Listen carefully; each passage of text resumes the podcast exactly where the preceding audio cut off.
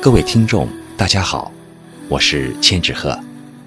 您正在收听的是青年作家杨小景的长篇小说《小脚》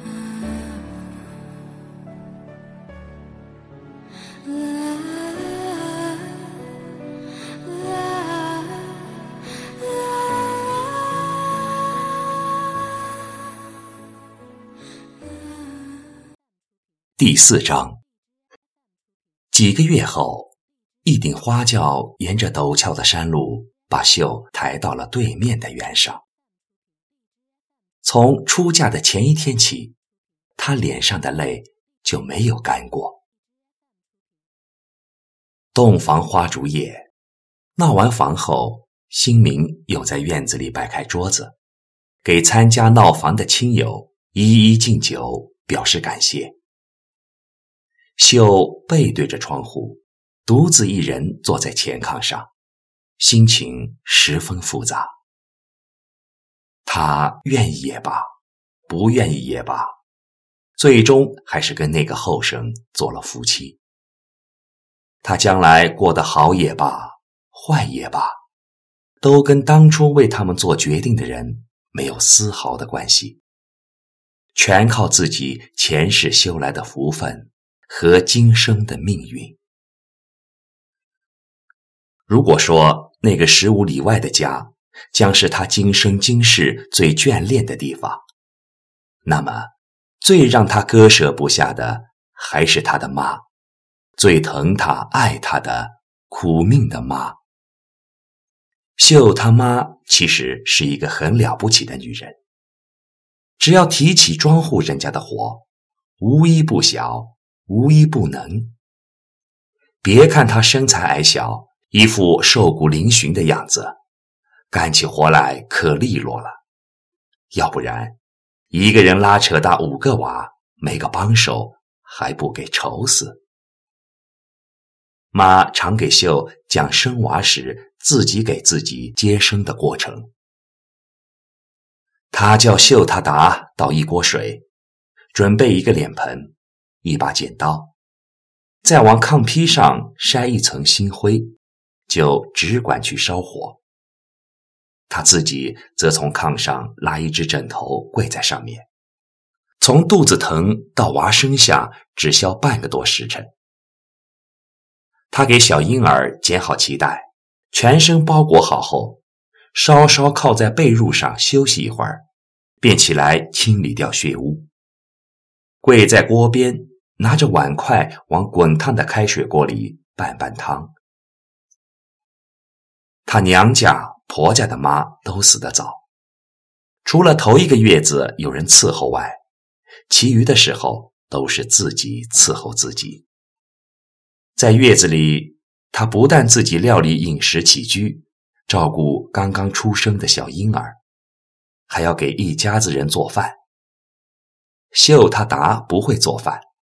一辈子只会熬米汤，他常说：“你妈这人可要强了，坐一个月子能纳一堆的血，村里没有一个女人能比得上。”可无论妈怎么要强，最终还是难逃凄苦的命运。人常说：“从哪儿跌倒，就从哪儿爬起。”一生受尽贫寒之苦的双亲，一直天真而固执地认为，一个人只要能吃饱穿暖，就可以一生无忧了。可生活真的那么简单吗？那个闹房时秀见过的，打扮的像个洋鬼子似的后生，能和他和和美美的过日子，让他一辈子都不后悔吗？那个威严的坐在炕上受她叩拜的婆婆，对勤劳能干的她也一样喜欢，一样满意吗？把家很严的婆婆能让她吃饱穿暖吗？二妈，快过来一下！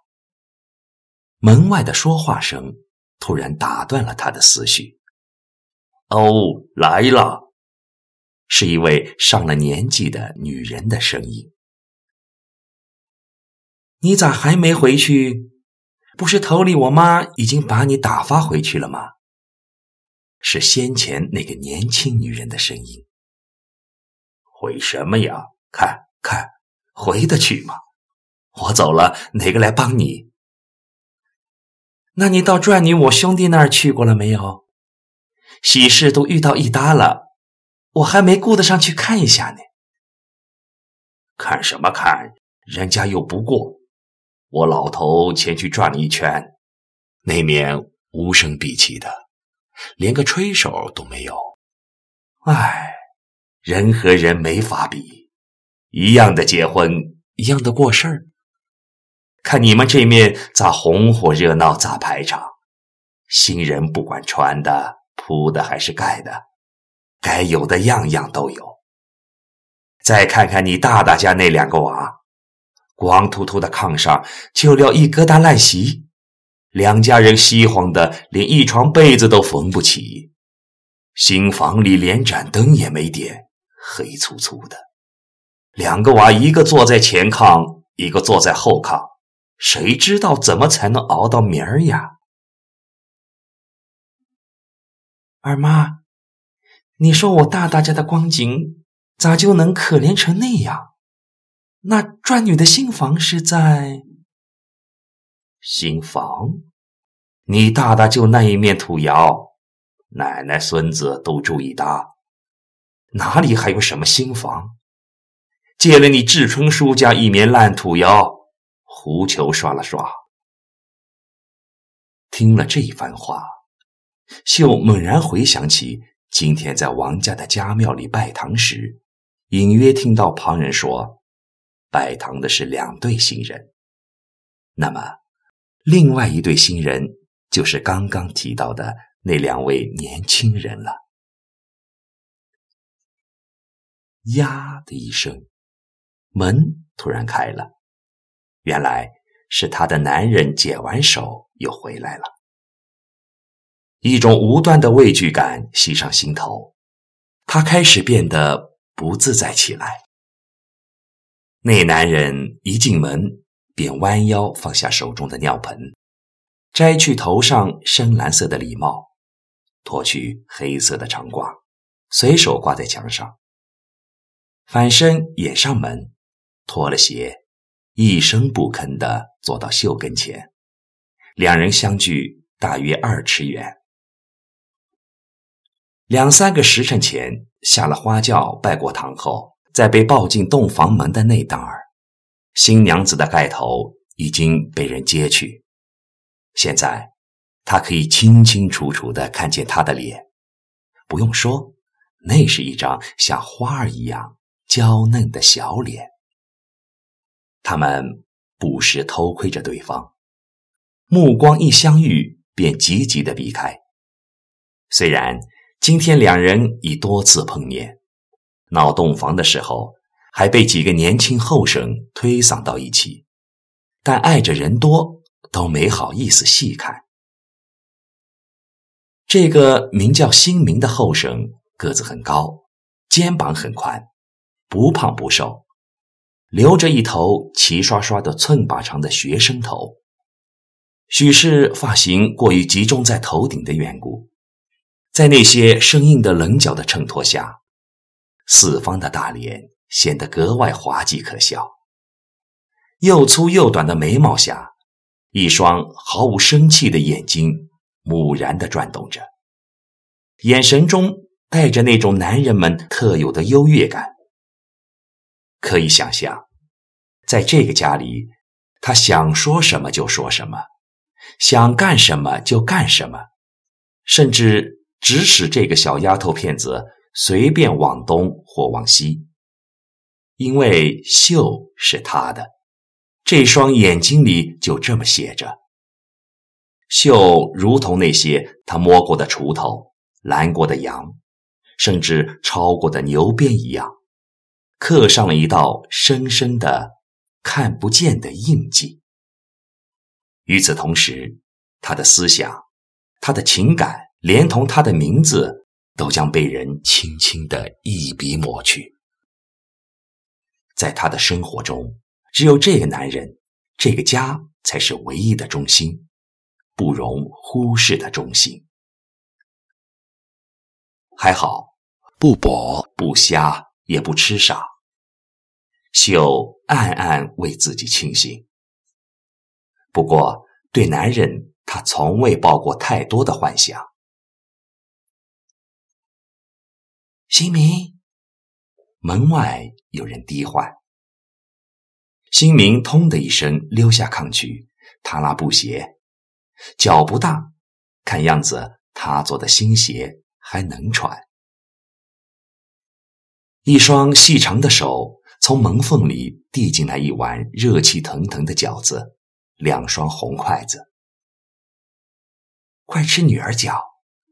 递碗的人说：“吃完了就收拾到锅台上，明儿一早我再来取。”这女人的声音听着挺耳熟的。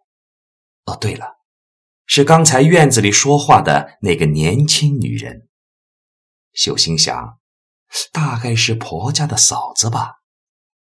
听说大哥心源一直出门在外，嫂子是婆婆逢人就夸的好帮手。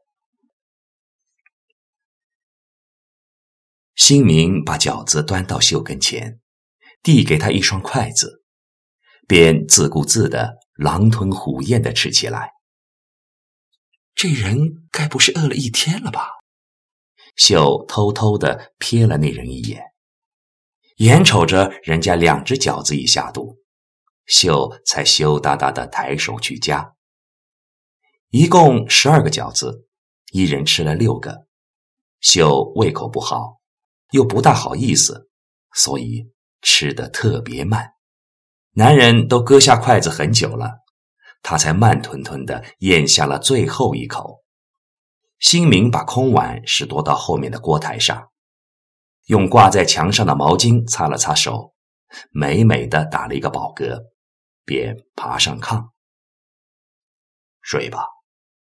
他拉了一块鲜艳的绿绸被，开始解衣服上的疙瘩。秀装作没听见，歪着脑袋环顾，他惊讶的发现窑里空荡荡的。和刚进门时的感觉大不一样。当时可能因为人多的缘故，头顶又结了好多花花绿绿的彩带和红纸花，把他搞得眼花缭乱的，竟以为里面五光十色的，十分富丽堂皇。现在看来，除了前面地上他娘家赔过来的那对红木箱外，后墙的正前方只立着一个半人高的黄柜子，侧面有一口水缸，一个脸盆，除此之外几乎什么也没有了。不过锅灶倒还齐整，一前一后安放着一大一小两口铁锅，灶堂前还摆着一个烧火时做的木墩。秀无意间扭过头。脸不由唰的一下红到了脖子根。那个后生当着他的面，竟没羞没臊的把衣服脱了个精光，然后一头钻进了被窝。睡吧，不早了。见秀坐着不动，新明又说了一句：“说的倒好听，声大声的，一男一女。”叫人怎么往下睡？秀转过身，没有搭理。僵持了半天，机灵的新明一抬身子，吹灭了炕头的蜡烛，窑里顿时黑漆漆的一片，什么也看不见了。犹豫了片刻，秀大着胆子脱下身上那件偏金子红布衫。解去系在腰上的花缎子裹裙，留下贴身的夹袄夹裤，黑摸着拉了一床被子盖在身上，便合衣躺下。已经是一家人了，以后天天得和这个人睡在一个炕上，整整一辈子，不晓得得多少日子的煎熬才能到头。从明儿起，他就得为人家烧火、做饭、洗衣。一阵粗重的呼吸声打断了他的思绪，他本能的警觉起来，不容他多想，那人已经把身子挨近了他，一股浓浓的酒精味混合着男人的体味扑面而来。讨厌，不好好睡觉，胡折腾什么？秀皱皱眉头，往旁边躲了躲，没想到他马上又跟了来。还摸摸索索的把一只手伸进了他的被子里，那只手放肆的在他身上乱摸一气，弄得他一身的鸡皮疙瘩。他生气的用手去搡他，不想反被他一把抓住，就像突然得到某种暗示似的，那后生用力扯开他紧压在身下的被子，整个人。都闯了进来。他一边动手解他的衣扣，一边吭哧吭哧的喘气，光胳膊和光腿蹭得他浑身都痒痒。他到底要做什么？秀慌了，心砰砰的狂跳不止。黑暗中，两人无声的厮打起来。咋了？你不愿意？突然响起的男低音，吓得他拼命的摇头。他怎么敢承认自己不愿意嫁给他呢？他是秀的男人，上一辈子就注定要他的男人。可是，夹袄被解开了，裹肚也被扯了开来。敏感的肌肤禁不住紧张的站立起来。突然。一个硬邦邦的像蛇一样的东西触到了他的身体，他立刻像被电击了似的，妈呀！尖叫一声，吓得魂飞魄散。嘴刚张了一半，便被人迅速的堵住，只剩下两只惊魂未定的眼珠子，像受惊的小兔在眼眶中乱窜。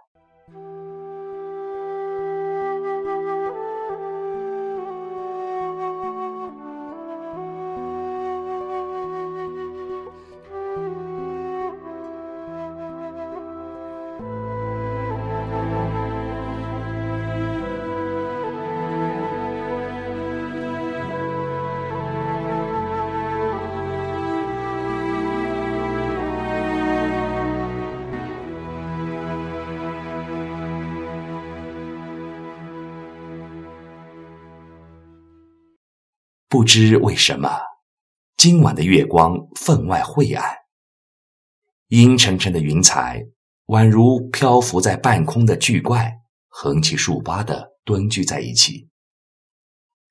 那一轮细细的月牙儿，就像迷路的小丫头，艰难的在云缝里爬行着，前路一片苍茫。夜已深了。宾客们大半散去，只留下十几个远道而来的亲戚，被分别安置在各个窑里休息。有的已经睡了，有的余兴未尽，三三两两聚在一起抽烟、喝水、拉家常。新明的嫂子如云和同住一屋送亲来的秀娘家的二婶，瞅瞅外头已没了动静。便提着马灯，准备一块儿去上厕所。院子里到处翻滚着鞭炮的红纸衣和撕破的红对联，偶尔脚下还会“砰”的一声爆响一下。他们的耳朵里装满了嘻嘻哈哈的说笑声，丝毫也没有听见隔壁屋里传出来的叫骂声和哗啦啦的门栓声。只听“哐”的一声巨响，新房的门被人从里面推开了，一个赤条条的白人影儿窜了出来。他披头散发、惊慌失措的样子，把两个女人吓了一大跳。我的天哪！二婶手中的马灯掉到了地上，他飞也似的朝那个人影奔去。眼疾手快的如云赶紧冲进自己窑里，从炕上随便拉了一件衣裳，以最快的速度跑到那个浑身冰凉、站在院子里瑟瑟发抖的女人身边，赶紧裹上。妹子，快，快到我的窑里去！两个女人连拉带拽，把秀带进了隔壁的窑洞。这一窑全是女人，其中有三四个是秀娘家的亲戚。秀一进去就被人扶到炕上，用一块大棉被团团包裹起来。咋了？出什么事儿了？大家关切地问道，眼神里满是疑惑。面对那一张张慈母般的面孔，秀禁不住委屈的哭泣起来。聪明的二婶一下子就反应过来是怎么回事莫怪娃，这是咱好人家的闺女。哎，娃从小乖，太乖了。你看，都这么大了，还什么都解不下。来，别哭了，让婶子好好问问你，圣上来了没有？都十六了，秀还没有来过月经，所以当二婶问他的时候，他竟一时闹不明白人家说的是什么。经过一番费力的比划和描述之后。他茫然的摇了摇头，他不明白，眼前的这件事跟那件事有什么关系。你常到婆姨堆里听人家拉话不？二婶又问。秀羞涩的摇摇头，我妈不让去，她说那些女人太野，净说些没羞没臊的话。那你听过房没有？没有，晓得了，晓得了。泪眼婆娑的二婶一把搂过秀的肩头，用颤抖的声音对她说：“可怜的小女子，你受惊了。这怂心明就不晓得好好跟人家说。”坐在女人堆里，听着婶子严肃而认真的话语。秀的脸一阵红一阵白，他终于明白了结婚是怎么回事他不由倒吸一口冷气：“天哪，上当了！原以为跟那个姓王的后生只是过日子，没想到两人之间还有这么一层特殊的关系，既肮脏又丢人的关系。而且最让他吃惊的是。”对他来说，几乎闻所未闻的惊天大事，在别人眼里却不过是一个公开的秘密而已。他真是既愚蠢又可怜呐！早知道是这样，他真不该在这个时候嫁过来，因为她还不算成熟的女人。早知道是这样，他就算不从。也不会当着这么多人的面闹出这样的笑话来。可以想象，这桩丑事用不了多久就会传扬出去。也许天不亮，方圆几十里就已经闹得沸沸扬扬，人们都在交头接耳，议论纷纷。王某某家娶了个傻媳妇，半夜三更怎么怎么。这些话也极有可能被那个长嘴的婆姨传到她娘家的村里，害得她一家老小在人前抬不起头来。尽管二婶和如云一再嘱咐大家出去以后千万不要张扬，但是谁又敢保证自己的舌头一辈子都不会打弯呢？在二婶的陪同下，满脸羞愧的秀又回到了自己的新房。此时的新明已穿好衣裳，等待多时了。他双手抱膝，蹲在炕沿上，正在默默的叹气。新婚之夜就这样过去了，非但毫无乐趣可言，而且还充满了难以洗刷的痛苦和羞耻。今生今世，秀都不会忘记这一夜，刻骨铭心的一夜。本来秀是很有信心给婆家留下一个好印象的，没想到刚一开头便一瓢冷水浇了个透心儿凉。往后凭他怎么努力，那留下的画饼也拿不掉了。秀陷入深深的绝望之中，对自己的未来感到不可言状的担忧。夜。是那样漫长，总也见不到头；而白昼又是那样令人畏惧。整夜他都疑心门外有人低语，字字句句都不离屋里的人。他不得不把头蒙进被子里，仍然无济于事。于是他便想，干脆出去偷偷的从驴圈里拉一头毛驴，连夜逃回去算了。然而，那只是痴心妄想而已。